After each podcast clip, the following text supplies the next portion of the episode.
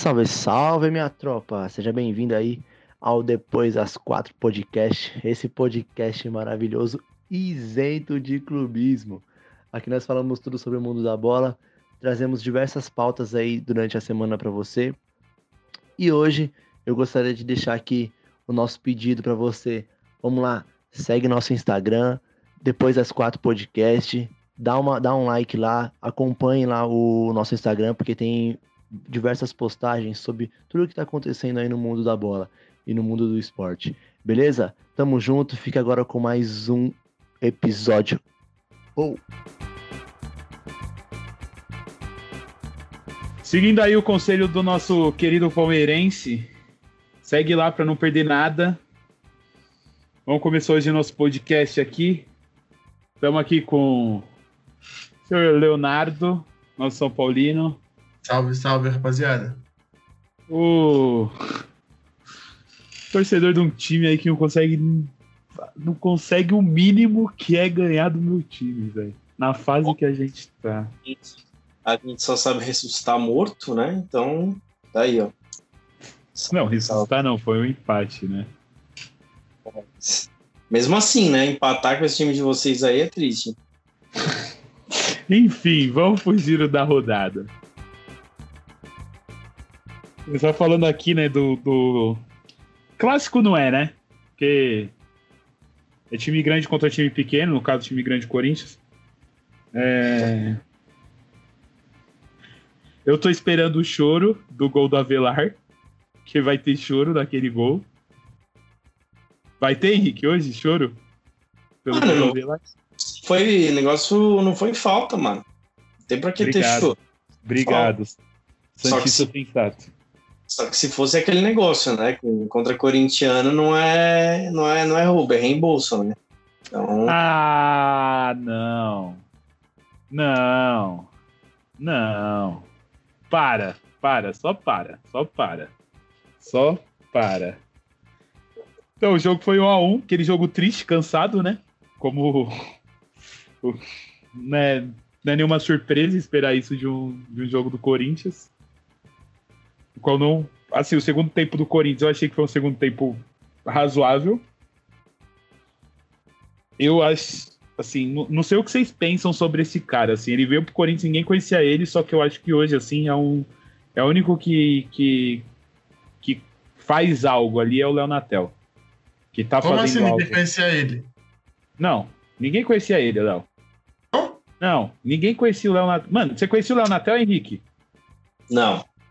Obrigado. Hum. Só você conhecia ele porque ele jogou no seu time. Não, ele Só- nem jogou, ele só passou por lá só. Então, e de onde Ele é ele? Ele passou pelo São Paulo, né? Nascido na base de São Paulo. Uma das Nossa. grandes promessas que nunca vingou. E agora tá Inclusive- jogando em time pequeno, acontece. Inclusive, né? ah, O que, que foi, Henrique? Como vários outros jogadores do, do, do São Paulo. Exatamente. Você tem algum ponto a colocar desse jogo triste, Henrique? Ah, mano, eu, eu sendo bem sincero, cara, eu. Pelo histórico do Santos, eu já imaginava que ia ser um, um empate, né? Triste. Eu já imaginava que o Santos ia tentar, ia ressuscitar o morto, porque o Santos tem essa mania, quando precisa ganhar, sempre pega esse joguinho bosta, assim. Eu lembro do, do jogo que o Santos fez contra o América, isso foi no campeonato de 2017, se não me engano. O Santos precisava ganhar o jogo, foi lá e perdeu para os caras que eram lanternas do campeonato. Eu não sei se foi em 2016 ou 2017. Aí teve o jogo, se não me engano, foi contra o América Mineiro de novo no ano passado. O Santos finalizou, sei lá, 21 vezes, não fez nenhum gol, e o América Mineiro na Vila finalizou uma vez e fez um gol. O Santos tem essa mania já, uma coisa que eu já não me surpreendo. Mas eu já esperava que seria isso. É, eu já imaginava que seria isso. Mas o jogo, eu não consegui acompanhar ontem o jogo, tive uns problemas pessoais, não consegui assistir. Mas pelo que eu vi da galera falando, foi um jogo bem ruim. Mas eu já esperava. real. Eu já esperava que se fosse. Cara, o Santos jogou sem sete titulares.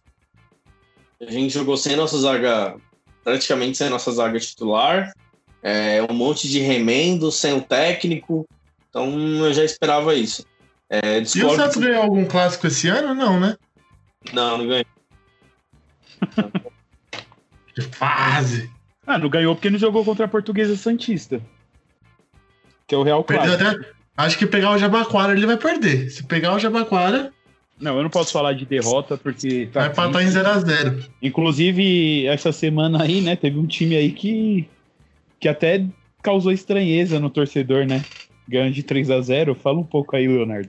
Ganhamos 3 a 0 com os crias da base, os meninos de Cotia mais uma vez salvando São Paulo. O contestado Gabriel Sara e o Brenner, que tá salvando a gente algumas rodadas já, sempre fazendo alguns gols decisivos. E o Gabriel Sara que tá conseguindo desenvolver um bom futebol. Mas o destaque mesmo dessa rodada foi o Fernando Diniz conseguir mudar o sistema de jogo da equipe, colocar o Luan como volante e o Bruno Alves na zaga. Eu Acho que isso foi, foi um início promissor depois desses, dessas eliminações que a gente já teve nesse ano. Não, agora eu tenho uma pergunta pra você.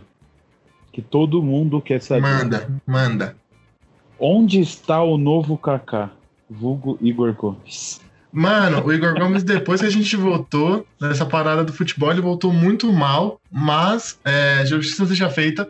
No jogo contra o Internacional, ele jogou muito bem, teve personalidade, buscou a bola no pé. Nesse último jogo contra o Atlético Goianiense, ele teve uma opção diferente. Já que o Luan estava em campo segurando mais a marcação, ele teve o apoio do Gabriel Sara para poder criar jogada. E ele até chamou jogada, ficou com a bola no pé por muito tempo mas tecnicamente ele não é o mesmo Igor Gomes de antes. Acho que ele sentiu muito a falta do, do Anthony. Depois que o Anthony foi embora, o Igor Gomes não conseguiu jogar. É, E eu queria falar mais um ponto sobre a base de São Paulo, que o Henrique desdenhou um tempo atrás, alguns minutos atrás. É, Em 2018, se não me engano, o São Paulo fez uma final contra o Flamengo da Copinha e perdeu de 1 a 0. O gol do Flamengo foi do Felipe Viseu daquele time do, do São Paulo, praticamente todos estão integrados, integrados ao elenco profissional. E acho que isso é legal, isso é importante. E claro, São Paulo precisa de muita coisa? Precisa, mas se tem um ponto bom em todo esse caos que está sendo nos últimos anos, é, nesse ano específico é a base. São muitos jogadores da base bons, como o Diego, como o Luan, o Igor Gomes, o próprio Gabriel Sara vem melhorando, o Brenner também. Enfim, Mas eu queria- e assim por diante. Mas eu vou falar uma coisa. Você começou com um discurso que depois você, você caiu em tudo do que você falou. Que a forma como você começou a falar, eu imaginava que você ia falar, não, a gente ganhou tudo com a base. Tem 10 mil KK na base de São Paulo. Aí você virou e falou. O, o cara, vocês perderam pro Flamengo um gol do Felipe Viseu. Pô, mas não precisa ganhar copinha. O Corinthians ganhou um monte de copinha e não tem nem jogador. Tô dizendo que foi um ano que o São Paulo fez uma grande campanha, chegou à final e acabou sendo campeão no outro ano em cima do Vasco. E ó, em 2018 o São Paulo perdeu pro Flamengo e subiu um monte de gente. No ano seguinte ganhou do Vasco e só subiu o Anthony. O resto foi tudo embora ou não vingou como Eu profissional. só, eu só quero pedir um favor aqui. Fala abaixo quando for falar do Corinthians, por favor, tá? Mas não sei, ó, mas não significa que o cara subiu. Ah, João, cala a boca, time pequeno aí. Tá lá embaixo na tabela. Tô falando com quem tá entre os primeiros colocados. Fala aí, Henrique.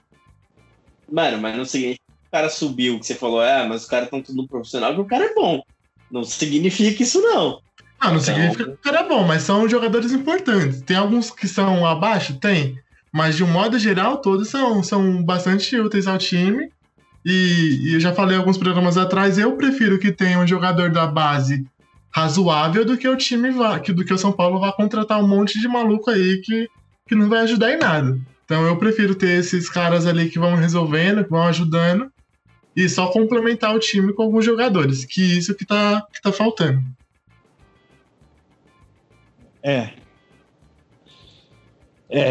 É, é, porque seu É. time não tem nem base nem complemento, né? Não. Olha, olha o. o olha o Vem moleque dos- da base que subiu agora. Todos vendem os caras da base do Corinthians, ainda vendem dos caras por um Tampico e um. e um. Calabresa.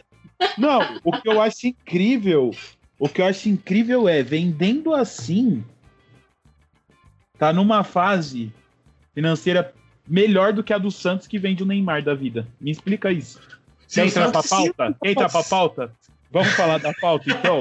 Vamos falar Se- da pauta? Rapidinho, se o Santos contratar um jogador lá do, do Jabaquara, não consegue escrever ele, hein? Tá feia a coisa. Tá feia. Então, já que tá nesse debate aqui, família, vamos vir aí pra nossa pauta. Que hoje a pauta é polêmica. É algo que os três que estão aqui entendem muito bem. Infelizmente, hoje o Palmeirense não está aqui. Vamos falar hoje sobre más, más gestões no futebol brasileiro, mais especificamente no futebol aqui de São Paulo, né? Que é um negócio que a gente tem bastante vivência nisso. Aqui a gente sabe muito disso. Muito, muito. Não sabe mais que cruzeirense, mas sabe. Entendeu? É...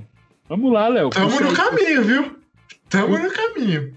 Puxa você ou, ou- ou o Henrique aí, que o Henrique aí tem uma situação boa aí pra falar da, da recém. do É, recém vamos começar com, com os mais velhos, que a truxa do Santos dorme cedo.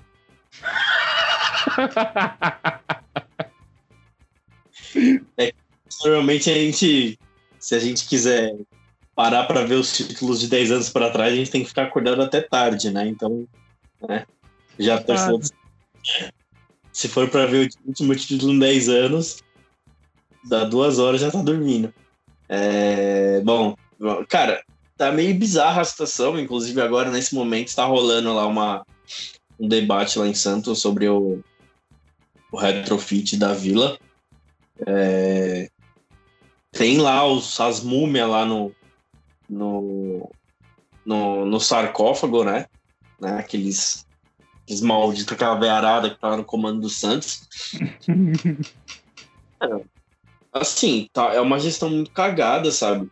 A gente tá em ano de eleição no clube, tem uma eleição aí em dezembro, o Pérez está afastado, o Orlando Rolo, ele, ao mesmo tempo que ele acertou em muita coisa nesse, nessa, nessa uma semana que ele tava aí, né? Menos de uma semana, ele errou em muita coisa, né? Demitindo uma galera que ele não devia ter demitido tal. Então foi um- uma semana bem conturbada pra gente. É, em questão de candidatos, né, de a presidência do Santos, tem muitos nomes, muitos nomes, é, mas eu queria destacar, é, inclusive, acabo de ver aqui a notícia que o Conselho aprovou o prosseguimento do projeto da Arena do Santos. Então, uma notícia quentíssima aqui no nosso, nosso podcast. Já vi, essa, já vi essa história de aprovar a arena sem dinheiro e dá ruim, hein? Vou te falar. Mas esse negócio da Arena é, não, não vai sair nada do bolso do Santos. Isso, é todo um projeto que vai ser bancado pela W Torre, é todo um esquema que eles estão fazendo. Ué, calma lá, calma lá, então. Ô, Léo, você lembra aí quem tava zoando estádio que não pertence ao time? que Era É, da W Torre? Vai ter show do Sandy vai ser Júnior. a hein? mesma coisa, hein? Vai. Rapaz, Vai ter show do Sandy Júnior em Santos, hein? Notícia quente, família. E Justin Não. Bieber também. Talvez assim eles consigam voltar ao estádio, João. É. vai, ser, vai ser a primeira vez que a faixa etária no estádio vai ser abaixo dos 25, velho. A Sim, primeira vez. Isso aí. É... Mas uma coisa que, que isso acontece. É... Ó, detalhe, ó, vou, vou ler aqui o que eu acabei de ver aqui. Ó. O investimento será na casa de 250 milhões, 100% custeado pela W Torre, que terá direito de superfície e uma concessão entre 30 e 35 anos. Mas toda a gestão, receita, bilheteria e sócio vai ser tudo do Santos. Então, o, o projeto é totalmente diferente do projeto que foi feito no Palmeiras. Quantos mil torcedores vão caber? Já falaram? Cara, eu não lembro agora de cabeça, eu tenho que ver de novo o vídeo da. 40 mil Acho que uns aí. 3 mil, mais ou menos. Vai ser. Ah. Total estádio. A capacidade dele não tem como aumentar muito a capacidade do estádio pela região onde está. Porque é um bairro muito residencial, então não tem como expandir, né? Tipo, expandir rua, não tem como fazer isso lá, né? Então, eles vão. O estádio vai ficar mais alto, né? Só que eles vão fazer, cara, das coisas bizarras que vai ter dentro desse estádio, uma ciclofaixa tem dentro desse estádio. Calma aí, vai ser na Vila Belmiro? Vila Belmiro vai virar uma arena, é isso? Vai virar uma arena. Rapaz, quero só ver como é que vai ficar isso. Eu achei que era um novo terreno, um novo espaço. O que, que vai ter dentro do estádio, mano? Ciclofaixa dentro do estádio. Não sei se vai dar escovagem no estádio. Pra que... E não fala nada, não, viu? Porque uma das maiores vergonhas do seu time envolve, inclusive, uma coisa que é de bicicleta, que é pedalada, viu? Então tu não dá risada, não. Porque Referências. Não, mas aqui, ó. Pensando, pensando mais a fundo, Léo, você vai concordar comigo. Ter uma ciclofaixa dentro da, da vila, da nova vila, é uma ideia incrível, porque você já foi em mercado e já viu que a maioria dos idosos, eles andam naquelas naquelas motinhas motorizadas.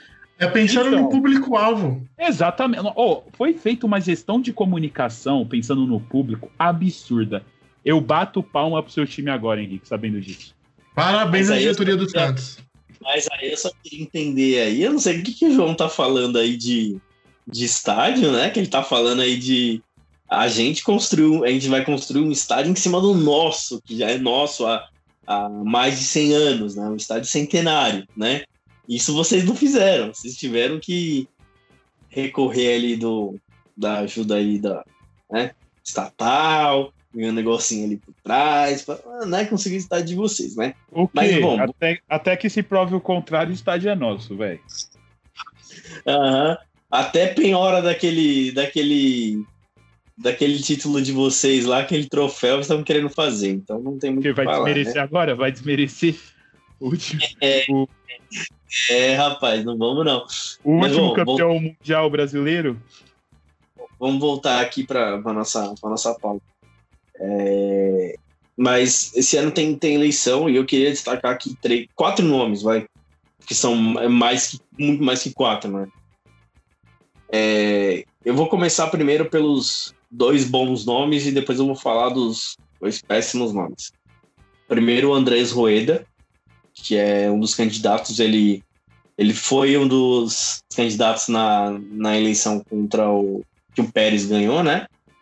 E com isso tudo, a, a gente tem uma chance aí legal, porque as pessoas que estão por trás ali junto com, com o Rueda é uma galera muito forte. Tipo, galera de banco, por exemplo, o presidente do Itaú, um dos caras que vão fazer parte do conselho, se, se o Rueda ganhar. Então é um nome muito forte. né? É a gente é. Eu, eu vejo isso na mesma pegada que foi o aquele presidente do Palmeiras lá, esqueci o nome dele. O Paulo Nobre? Nobre. Na mesma pegada. É alguém que tem dinheiro num, num cargo forte do clube. Só ver se não vende pro Itaú, igual venderam pra Crefisa, né? É, se o Palmeiras, o Palmeiras tá ganhando dinheiro com a Crefisa, pra eles não é problema. É, mas assim, aí você tem isso, né? Aí além dele tem o, o Ricardo Agostinho.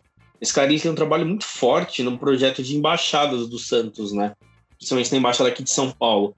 E ele tá trazendo nomes não de, de peso financeiro, né? Mas nomes de peso né, em suas áreas, né? Então são pessoas que são exatamente das suas áreas para ocuparem os cargos. Então, por ele ser uma pessoa jovem, mais nova do que o, no caso do Rueda, é, ele vivenciou mais a questão do sócio torcedor, todos esses problemas que a torcida do Santos tem vivenciado ultimamente, ele sabe muito bem disso e ele, então ele está focado em solucionar esses problemas. Eu vejo esses dois como nomes muito fortes é, e positivos, né, que são nomes bons. O terceiro vem o, um caso muito bizarro. Ele não é o, ele não seria exatamente o presidente, mas ele seria o vice-presidente, que é o caso do Ademir Quintino. O Ademir Quintino ele é um setorista do Santos, é um jornalista aí que O tem Ademir, Ademir rapaz, Quintino essa é boa. tem um forte com o Santos, né, uma ligação muito forte. Só que existem várias questões que contradizem a candidatura dele. Primeiro que em vários momentos ele já disse que ele não se candidataria. Ele fez isso. Segundo, ele vai sair como vereador pela cidade de Santos pelo ex-partido do Bolsonaro. Ele vai sair pelo PSL, que já caga tudo, né? Já é uma baita de uma contradição. Não, acho que já caga, o cara não sabe onde que ele quer se envolver, tá ligado? Quer ser vereador ou quer ser presidente do clube? Exatamente. Aí tem uma outra questão. É, ele não tem formação técnica para ser um cargo administrativo. Isso é uma das, das- das coisas que eu sempre bato na tecla. Clube hoje não é igual era antigamente, que você geria o negócio de qualquer forma. Hoje em dia, o clube ele precisa ser gerido por administradores, por caras que entendam do negócio. Não só de futebol, mas que cara, os caras entendam de gestão. Então, você levar um cara que, pô, não, cara jamais merece na carreira de jornalista, mas se você botar um cara que é jornalista para querer gerir o clube nessa situação que a gente tá, por amor, por amor ao clube, coloca lá como presidente. mas é um nome muito ruim, tem uma segunda, um segundo ponto, um terceiro, um quarto ponto, na verdade, nem segundo nem terceiro. É o quarto ponto. O filho dele é formado na base do Santos. Ele tá, se não me engano, no sub-20, que é o André Quintino. Então você já vê já uma, um conflito de interesse. Como é que o cara vai ser vice-presidente do clube com o filho dele jogando? O quanto que ele não vai influenciar para um técnico botar ele para jogar? É, e numa venda ou qualquer coisa do tipo. Então são pontos que, né, que atrapalham muito, muito o, a candidatura dele. E por último, que é a nossa cereja do, do bolo, é o senhor Marcelo Teixeira. Esse é, é clássico. Se vocês conhecem a história do, do Marcelo Teixeira, é, esse cara é, assim, vou falar que minha opinião como Santista, cara, Santista que estiver ouvindo isso aí, que discordar, pode sair, pode vir no soco comigo. Mas o cara é o cara, na moral, o cara é o câncer do Santos Futebol Clube, de verdade, cara. De verdade. É, ele ficou. Cara, ele ficou. Deixa eu achar aqui o período, cara. Ele ficou. Ó, ele foi eleito a primeira vez em 91 e ele ficou dois anos. Aí ele voltou em 2000 e ficou até 2009. Então ele Meu ficou Deus. muito. Ficou muito. O cara, tá, o cara tem aí quase 30 anos de, de Santos, né? É, a gente até entende que ele ficou num período onde o Santos ganhou alguns títulos, né? ganhou a Copa Comembol, é, ganhou dois brasileiros, ganhou Paulista e deixou ali um, um espaço para o Laor, né, que era o Luiz Álvaro de Oliveira, é, Luiz Álvaro de Oliveira Ribeiro, trabalhar, né, que foi ali o período do Neymar, uma safra boa que a gente teve, né, mas ele é um cara que sempre teve muito, muitos problemas com a torcida do Santos, teve a questão da, dele querer penhorar a Vila Belmiro, porque ele colocou ele colocou dinheiro lá dele, quando ele era presidente, Aí, na hora que voltou lá, ele quis esperar a Vila Belmiro e deu maior treta. E acontecem algumas questões, né? Ele é um cara que tem grana, então, por exemplo, nessa questão agora do, do problema do, do Santos com Hamburgo, ele era um dos caras cotados para emprestar dinheiro para o Santos. Então, se ele conseguisse viabilizar isso, seria um grande problema, porque muitos sócios torcedores iam ver o, o MT como o salvador da pátria do Santos, né? Então iam falar que o cara ele tá com é, era a bola da vez de novo, seria um grande problema, né? Mas o que acabou acontecendo foi exatamente o contrário. O Rueda, que é um dos candidatos, vai emprestar, vai emprestar dinheiro para o Santos para pagar a dívida do Hamburgo. Então a gente só inverteu os papéis, mas a gente não sabe como seria a questão do Rueda, né? Mas essa, essa dívida com o Hamburgo essa dívida do. É do grande zagueiro. Grande zagueiro Clever. Acho o que ele tá no Paraná, né? Não sabe nem sei nem onde está esse cara, mano. Pra você ter uma ideia, a gente quase teve que vender o Lucas Veríssimo para pagar uma dívida do Kleber. Olha, e agora vocês venderam o Lucas Veríssimo, né? Ou não? Não, o Lucas Veríssimo não foi vendido. Ele ia ser vendido pro Sporting, pro Sporting não, pro, pro Benfica. O Benfica e o Porto entrou, né? Só que assim, o Benfica ele queria pagar o Santos o Santos ele precisava desse dinheiro, é a mesma coisa que assim, cara, você tá precisando colocar comida na tua casa. Aí você vai lá e vende sua TV. Além de você ficar sem o seu entretenimento, a pessoa ela ia ter que pagar parcelado. Era isso que o Benfica queria fazer. Eles queriam levar o Lucas Veríssimo e pagar parcelado. E o Santos não precisava, não podia ficar com esse dinheiro parcelado, ele precisava do dinheiro agora, para pagar o Hamburgo. E aí o Porto chegou, né, com, com isso, só que aí depois teve alguns entraves e tal, ele acabou não indo. Né? Então, mais uma vez, aí, acabaram segurando o Lucas Veríssimo. Eu bato Mas, palma que... por vocês não terem vendido o Lucas Veríssimo parcelado, porque tem um, uma diretoria aí, Jim Carrey, e, e vendeu uma revelação da base aí. Não tô, não tô aqui levantando se é a melhor revelação, se não foi, enfim. Parcelado, e a primeira parcela chega em agosto de 2021. E o jogador já tá atuando lá. Entendeu? Como que funciona? É uma Exato. piada. Exatamente. Mas essa questão, eu acho que assim, vai ser um, um ano muito complicado, assim, pro. Está sendo um ano bem complicado pro Santos, mas é, foi uma coisa que eu comentei, cara, essa coisa aconteceu uma coisa muito bizarra comigo. Eu tava no mercado e eu tava com a camisa do, do time da faculdade, né? E eu não levo meu, meu nome, meus dois primeiros nomes, nem o José nem o Henrique. Normalmente sempre levo o, o, o Andrade, né? Então, o que aconteceu? Ele perguntou para ele, falou, cara, você é flamenguista? Eu falei, não.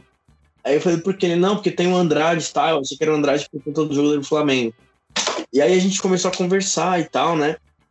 Sobre, sobre toda essa questão, né? É...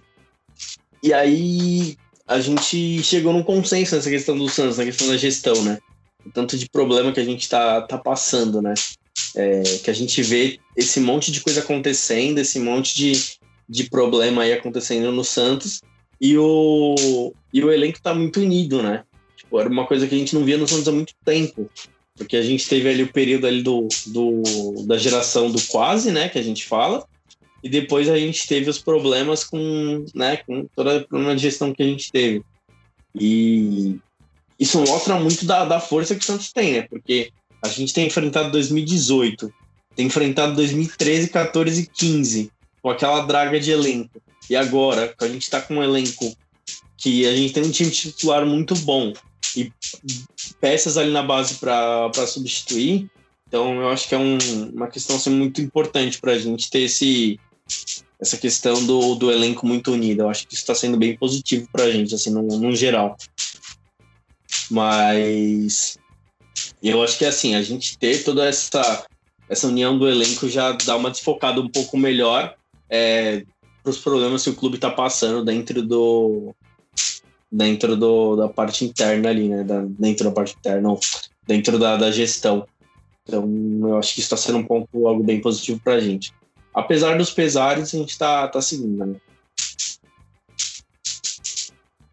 Eu queria fazer um comentário somado a isso que o Henrique falou do Marcelo Teixeira, né? Que era, treinador, que era antes, era presidente antes e agora está tentando voltar. Eu não consigo entender. Isso não é só no Santos, não é só no São Paulo, parece que é um problema de todos os times do Brasil. O apego que esses caras têm ao cargo, né? É uma coisa que, que me surpreende, porque é, esses caras são aparentemente feitos financeiramente, eles não precisam desse trabalho como presidente para é, para se manterem, mas mesmo assim eles buscam essa, esse cargo a todo custo. É, imagino que eles sejam torcedores do time, mas ainda assim não conseguem é, pensar no, no bem maior. Acho isso um absurdo. É, então, o o Corinthians ele tá indo nessa mesma linha da velha politicagem dentro do futebol. Porque as eleições no Corinthians, as eleições no Corinthians, o nome mais forte hoje, até por ter mídia por, ter, por ser da chapa do atual gestor, é do Ilho, né? que é o nome aí que tá, tá bem em pauta. Mas aí vem Mário Gobi, Paulo Garcia, né, que é figura carimbada, os dois, e vem aí Augusto de Melo, que é um, ele trabalhou com a base do Corinthians entre entre 2015 e 2018. Ele foi, ele trabalhou no departamento da base, né, do, do Corinthians assim. Eu enxergo isso com bons olhos, mas então, essa que é a questão. Vai mudar alguma coisa com essa questão de usar a base?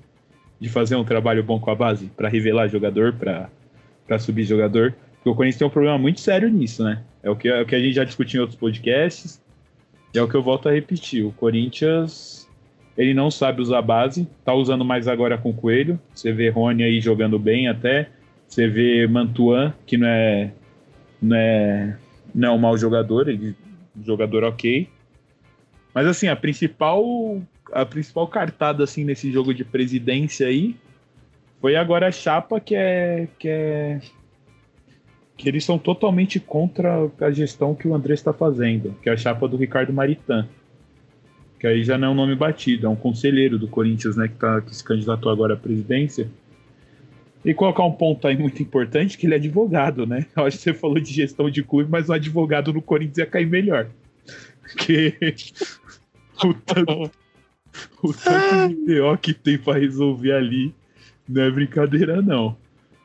Mas assim, é, com todos eles assim, infelizmente a gente tem as duas figurinhas carimbadas, né? Infelizmente, assim, a gente, eu tô falando corintiano, porque o, os outros dois amigos aqui de podcast que é mais que do Ilho se eleja, né? Mas vamos lá. Deixa o homem trabalhar. Estou, é, estou ciente, quero continuar. Cara, e, Mas- e uma coisa que é um pouco fica- assustadora, Ah, é, é, vocês estão falando aí de várias opções, né, ser presidente dos times de vocês. O São Paulo tem uma estrutura política que é, que é péssima em vários aspectos diferentes, mas no fim das contas a gente fica com duas opções. Uma delas é o Roberto Natel, que eu acompanhei algumas entrevistas dele e é constrangedor o, o nível de desconhecimento que ele tem em São Paulo e de futebol. É constrangedor de verdade. Acho que qualquer pessoa que não torça para São Paulo, mas acompanha minimamente futebol, sabe mais do que ele. É, E o outro é o Júlio Casares. Júlio Casares ele já é um cartola antigo do São Paulo, ele está há muito tempo no São Paulo, mas ele também não é essas mil maravilhas. Ele se apresenta muito forte hoje, ele se apresenta muito com um favoritismo muito grande e até um apoio da torcida, mas esse apoio é porque a gente sabe que o Roberto Natel é péssimo e não o que a gente confia no Júlio. Então fica só duas opções e é horrível. O São Paulo tem também o- os conselheiros fixos, né? Que são vitalícios e aí eles comandam muita coisa. nossa, isso é um erro muito grande, meu. E o pior do São Paulo é que esses conselheiros, eles não são São Paulinos, em, em grande parte. Eles têm outros interesses que não é o futebol, e isso acaba atrasando muita coisa no São Paulo. É, o Corinthians conseguiu mudar algumas coisas disso, pelo que eu andei pesquisando. Até o, o Andrés, outro dia, em uma entrevista, se orgulhou que no Corinthians não tem reeleição, né?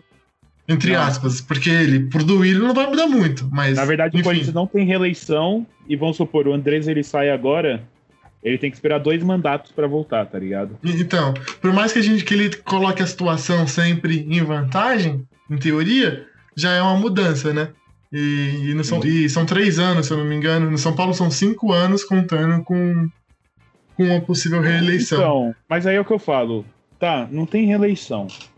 Mas você sabe a ligação que Duílio e Andrés têm. é, exatamente. É, na prática Os caras não se- muda, né? Você vê toda a reunião, toda vez que o Andrés aparece na mídia, o Duílio tá junto. Que isso daí não é à toa. Isso daí é pra, pra, pra deixar o Duílio realmente na mídia pra conseguir alguma coisa ali.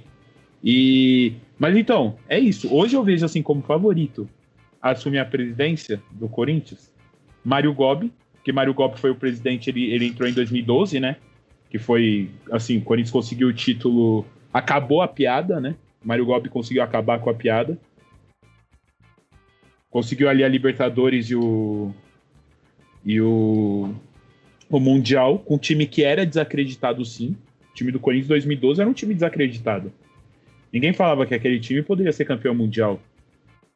2012. Ele ficou no período aí também que o Corinthians ele foi, querendo ou não, foi vitorioso. Foi de 2012 a 2015. Acho que assim, isso pesa muito, sabe, na hora de decidir o, o presidente. Só que é aquilo, né? É... Andrés por Mário Gobi é a velha gestão do, do, do futebol, entendeu? Por isso que eu tava falando do Ricardo Maritan, que assim, ele é oposição total a esses caras. É, é um cara que ele não é figurinha carimbada aí dentro do, do Corinthians, é conselheiro e tudo mais, mas assim, midiaticamente falando, né? Ele não é figurinha carimbada. E também tem o, o que eu comentei da o, o da base, o que o que fez a gestão da base, o Augusto Melo, que assim, eu, eu realmente eu queria ver assim caras novas na presidência do Corinthians, sabe? Paulo Garcia que é, também é da, da- dessa linha aí de velha politicagem no Corinthians, foi candidato na última eleição, ficou ficou em segundo lugar. É aquilo. Porque assim, hoje, hoje a gestão do Corinthians, acho que assim, juntando assim, Corinthians e meu, é que, é que os três estão muito ferrados, né, mano? Corinthians, Santos, São Paulo, não dá pra, pra saber quem tá menos pior, né? Mas é aquilo, o que, o, que, o que eu já falei que me revolta é que o Andrés ele é especialista em, em, em deixar a cadeira cativa dele ali, né? Primeiro foi estádio, agora fechou o mandato com o name right. Mas eu até achei que a, o, o burburinho seria maior em cima do name right, não foi. Acho que isso daí foi até uma. Acho que isso daí deixou até o talvez o Andrés um pouco triste, né? Mas é aquilo, né? Tá triste, eu tô rindo, entendeu? Como que funciona as coisas. Porque, eu, ah, sinceramente, a atual gestão do Corinthians é péssima. É péssima, velho. Péssima.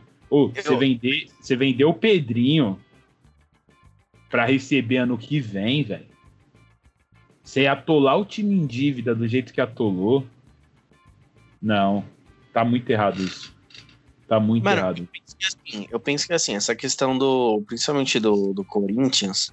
É, aliás, não, não só do Corinthians, vai, vamos falar dos, dos times brasileiros como, como um, um, um geral, né? É, se você pegar o caso dos, dos clubes, né? É, no geral, Flamengo. Vamos, vou pegar o exemplo do, do Flamengo, tá? É, se você pegar o exemplo do Flamengo, ele tava com um problema de gestão muito grande, né? Tava enfrentando um problema com gestão muito grande. E aí até que veio o BM, né? Que era o Bandeira de Melo.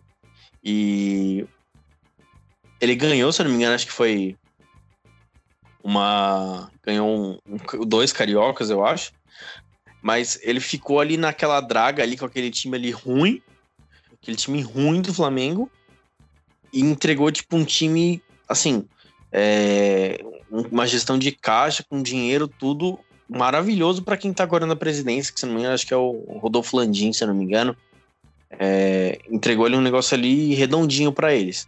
E por sinal que... saiu há duas semanas, né, sobre esse Rodolfo Landim aí, que ele é investigado na, na Lava Jato, né?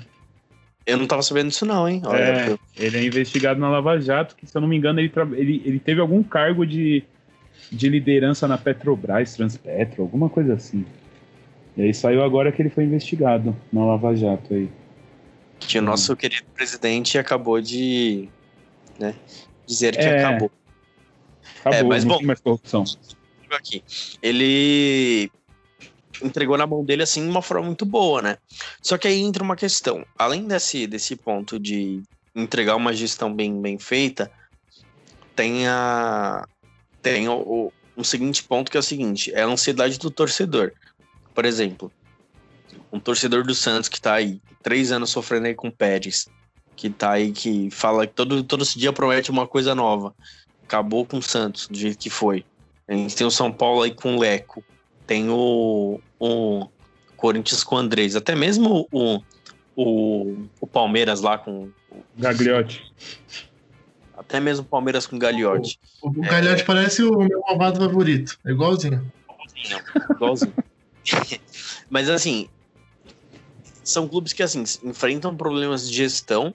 Então, por exemplo, o cara ali, assim, quem tem mais um pouco mais de consciência, quando, por exemplo, tiver o entrar um presidente novo no Corinthians, no São Paulo, no Santos, a torcida vai cair matando querendo que o cara resolva o problema da noite pro dia, entendeu?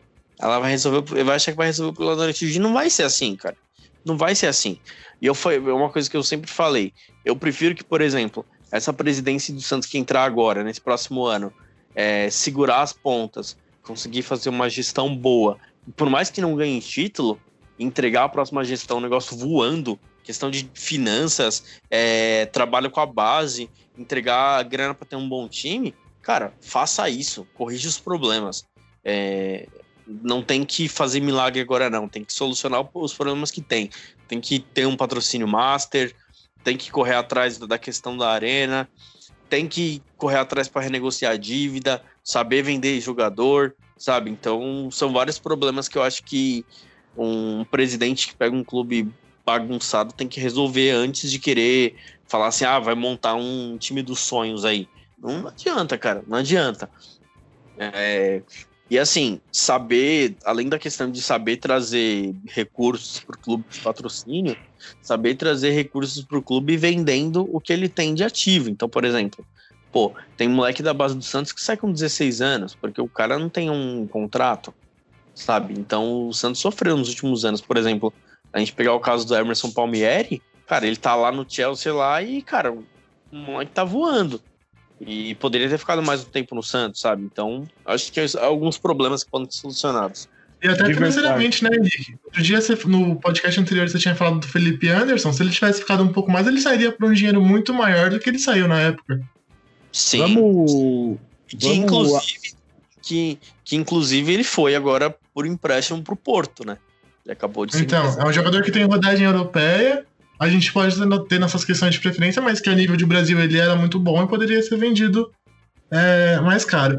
Eu queria comentar uma coisa, já que a gente trouxe esse assunto de, de valorizar os ativos. É, recentemente, o, quando São Paulo acabou sendo eliminado da Libertadores e ficou aquele caos, a gente, alguns podcasts atrás, a gente falou que o mês de setembro seria decisivo para o Fernando Diniz continuar ou não, porque ele teria uma sequência de jogos que não poderia perder. Ele perdeu aqueles jogos e ainda assim continuou. E a diretoria argumenta que está acabando né, o, o ciclo do Leco e não seria interessante para nenhum outro treinador chegar com dois, três meses de trabalho e, e, compensaria mais manter o Fernando Diniz. Até aí, ok. E aí muito se questionou é, por que não antecipa as eleições, então? E aí o novo presidente assume e pode tomar a, a decisão que ele achar correta. E aí foi perguntado pro, pro Júlio Casares, que, como eu falei, é o favorito a, a ganhar, e aí ele veio com um discurso dizendo que assim que ele assumir, ele já vai começar a trabalhar e que ele já tem o um plano pronto, que assim que ele assumir, o São Paulo já vai tomar um novo caminho. O que a gente sabe que é muito difícil, como o Henrique acabou de falar, é um trabalho a longo prazo, não é do dia para a noite.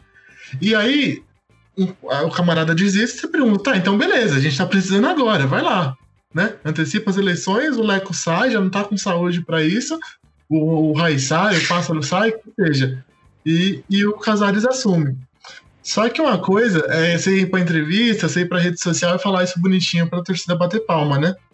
Só que ninguém tem coragem de fazer isso porque, além do problema é, dentro de campo e dos problemas financeiros do São Paulo que já são notáveis, o São Paulo tem como uma fonte de renda importante hoje o Banco Inter, que é uma parceria que já dura algum tempo, que é um, foi um, uma boa parceria que o Leco arrumou nessa gestão, mas o contrato do Banco Inter acaba agora, em dezembro. Então fica muito cômodo para o Júlio Casares assumir em janeiro e se perder ele fala, bom, não era minha gestão. E aí se ele ganhar ele diz que era dele. E, e, e, aí sobre patrocínio também, o São Paulo sempre usa o argumento de usar a categoria de base como patrocinador master. Ah, a Televisa dá tantos milhões para o Palmeiras, é por isso que eles não precisam vender. O São Paulo não tem esse recurso e precisa vender. E de fato, o São Paulo vende muito bem mas cai na gestão. Uma gestão que não é boa, uma gestão que não sabe contratar, que não investe corretamente. Não só em jogador, né? Em outras áreas de futebol. Em departamento médico, em auxiliar técnico, em scouts, em toda essa questão. Uma gestão que não trabalha bem nesse aspecto pode vender o que for. Que vai vender, sabe, o Anthony por milhões para pagar um milhão e meio para jogador, para Daniel Alves, para Pato, para outros jogadores que ganham salários astronômicos e acabam não resolvendo o, o problema. Então é sempre bom a gente salientar isso, que no discurso é sempre muito bonito, é sempre muito fácil, vamos chegar e resolver. Mas algumas horas, quando precisa chegar e fazer, né, é melhor ficar esperando, olha lá, veja bem. Então é, esse importante, é um ponto importante para a torcida, não só do São Paulo, mas todos os times se atentarem com, com as promessas do, dos futuros presidentes. Oh, mas eu queria só complementar uma coisa. É, você comentou sobre ah, chegar um novo presidente, mudar tudo, inclusive ter a saída do, do, do Diniz. É, a gente eu estava comentando com os amigos sobre essa questão, eles estavam debatendo sobre um, o Corinthians trazer um técnico é, e ser um técnico estrangeiro. Comentaram até de um cara que ele era técnico da, da Inglaterra lá, que ele, ele se colocou à disposição para treinar o Corinthians. Pepe Guardiola. Foi ele. É, ele treinou a Inglaterra, né? Não, ele, ele treinou. Calma aí, você tá falando de time ou seleção? Tô falando de seleção. Ah, não. Então é, o, é outro lá. Não sei quem é. Ele. Não. É, não, mas é um cara que treinou na Inglaterra. E assim, eu tava falando que existe um problema muito grande. Por exemplo, na, no caso do, do Corinthians, você pegar e falar assim: ah, eu vou entregar o eu vou entregar, eu vou mudar de técnico agora. Cara, eu entendo que o Coelho possa não ser o melhor nome pro Corinthians. Mas, por exemplo, você virar e falar assim: ah, eu vou trazer o. um técnico estrangeiro. Qual que é a chance disso dar errado com o Corinthians agora? Trazer um técnico estrangeiro agora, uma mudança drástica dessa agora. Aí é um problema, problema, não de é gestão. técnico. Não, problema com é certeza, técnico. com certeza. Mas eu digo assim, além disso, por exemplo, você traz um cara. O Corinthians não tá podendo jogar, ninguém tá podendo jogar com torcida, a torcida não tá podendo apoiar lá dentro do estádio. Aí, por exemplo, você pega e você fala assim: ah, vou trazer um, um cara estrangeiro. Você acha que a torcida do Corinthians vai ter paciência para lidar com um cara estrangeiro com um choque de cultura desse? Não tem condição. A mesma coisa agora com São Paulo. São Paulo tá, por mais que o Diniz esteja ali patinando, tenha caído na Libertadores, São Paulo tá indo bem no brasileiro. Vai mudar de técnico agora? Sabe? Então, talvez Aí eu é acho que que são. tá. É, isso aí sabe? pode dar certo, pode, ter- pode acontecer. O Casares assumir agora, no, amanhã ele assume, traz um treinador e o São Paulo ganha a Copa do Brasil, o brasileiro e o sul-americano. Ou pode acontecer dele assumir, manter o Diniz e São Paulo cair na primeira fase dessas competições e ser rebaixado. Isso pode acontecer. Gente, é plausível. Vamos, vamos Mas, amarrar aqui.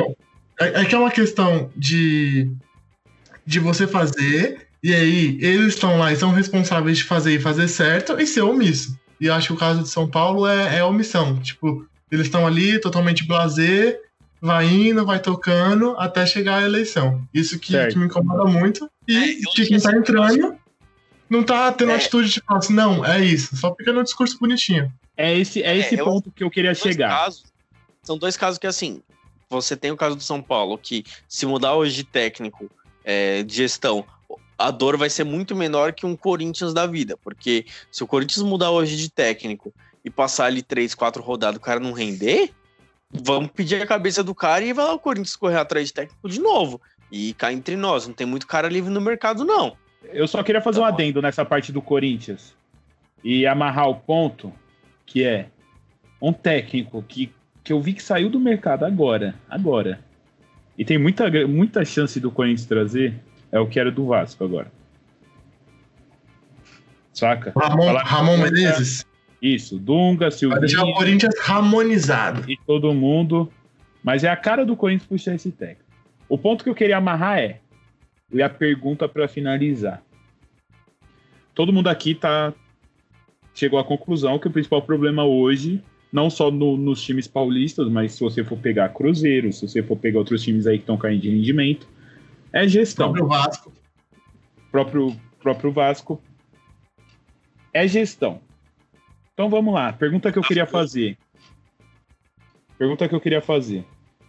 Modernizar o futebol brasileiro. Padrão Europa, padrão até Estados Unidos que tem isso. Clube empresa ou da forma que tá? Depende de como que vai ser, né? Modernizar até que ponto? Vender. Não, então, é, no, no- no ponto assim de no ponto no ponto de você de você trabalhar com dono no time. Eu E acho aí? isso muito questionável, cara. É, esse ponto que você tocou de clube empresa é muito perigoso. A gente sabe, tá, já tem um lobby sobre isso e não é de hoje. Com o Botafogo já tá caminhando. Eu acho que se você fizer bem feito, é válido. Mas os moldes que, que, que parece que pode servir, que, que pode acontecer aqui no Brasil, com isenção fiscal rolando solta, com, com amortização tá, de dívidas, Vamos, ser otimista, vamos ser otimista. Pega um no padrão. mundo ideal, com um tudo padrão dando certo, com tudo dando. É, aí eu, assim, se chegar um outro, outra marca forte, chegar e comprar o São Paulo, eu não quero. Mas se você falar assim, olha, o São Paulo vai se organizar, vai se tornar um clube empresa, que vai ter o seu CEO, que vai ter isso, vai ter aquilo. Aí é legal. Só que isso a gente sabe que não é da noite pro dia. Você, Mas- Eu outra aceitaria. Sendo coisa. correto. Uma outra coisa que eu também sou totalmente contra é, por exemplo, a questão do, de, do, é, do da Red Bull, por exemplo, ter comprado o Bragantino. Cara, isso pra mim é, acabou com o clube. Acabou Não, tá com o clube. bom, mas foca. Santos irá empresa. Com o nome do Santos, identidade do Santos, não colocando nenhum outro nome, não mudando o nome, não alterando o nome. A favor ou Cara, contra? Putz. Difícil, cara. Muito difícil.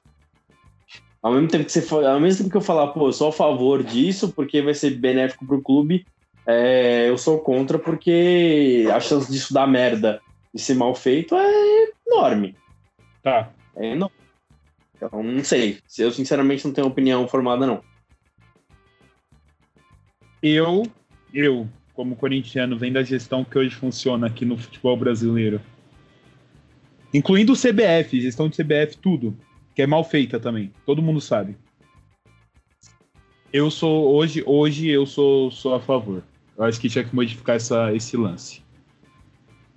Eu, João Guilherme, os outros torcedores do Corinthians pode me criticar, pode fazer o que quiser. Eu hoje eu sou a favor de um clube empresa. Acho que é, acho que do jeito que tá não dá para Então você está defendendo a privatização. Ah, pronto, pronto. Pronto. Vamos, vamos chegando agora. Quer dizer, chegamos, né? Chegamos. Ao, ao João, antes final... de encerrar, eu queria fazer uma, uma indicação para a torcida São Paulina. Pode ser? Pode. Globo Joyce. não, não. é, é outra coisa. É, nessa semana, o Morumbi é, completou 60 anos. O, por muito tempo, o Morumbi foi o maior estádio particular do, do Brasil. É motivo de orgulho para todo torcedor de São Paulino ter o nosso próprio estádio, com tantas vitórias, que, que ajudou São Paulo em tantos momentos. É, e o São Paulo disponibilizou um e-book feito pelo historiador de São Paulo, que é o Michael Serra. E esse e-book é muito legal, conta toda a história do, do Morumbi. E recomendo fortemente. Para aquele torcedor que é um pouco mais preguiçoso, não gosta de ler tanto, tem um vídeo no canal do Ubiratan Leal, o Bira, o livro, que ele fala sobre a história do Morumbi também é um vídeo muito bacana. Então fica a minha recomendação aí pro torcedor e os parabéns ao Morumbi. Boa, Léo. Se você quiser baixar esse e-book, arrasta pra cima. é, essa indicação, lembrando que essa indicação não foi patrocinada, mas poderia ser. Você tem alguma, alguma sugestão aí pro torcedor Santista, Henrique? Que eu tenho uma pro corintiano. Eu tenho uma, uma, uma, sugestão. Vota direito nessa eleição aí, pelo amor de Deus. decente na gestão desse clube que eu não aguento mais. Essa a é a minha sugestão. A minha torcedor corintiano é compre seu santinho, seu terço, bíblia, qualquer coisa que remeta à sua religião e reze. Porque... E por favor, por favor, comprem lenços, porque eu quero ver vocês chorando no final do ano de novo. de janeiro, né? Janeiro e fevereiro, né? Ai, meu Deus, é isso, galera. Valeu. Valeu, rapaziada. Abraço.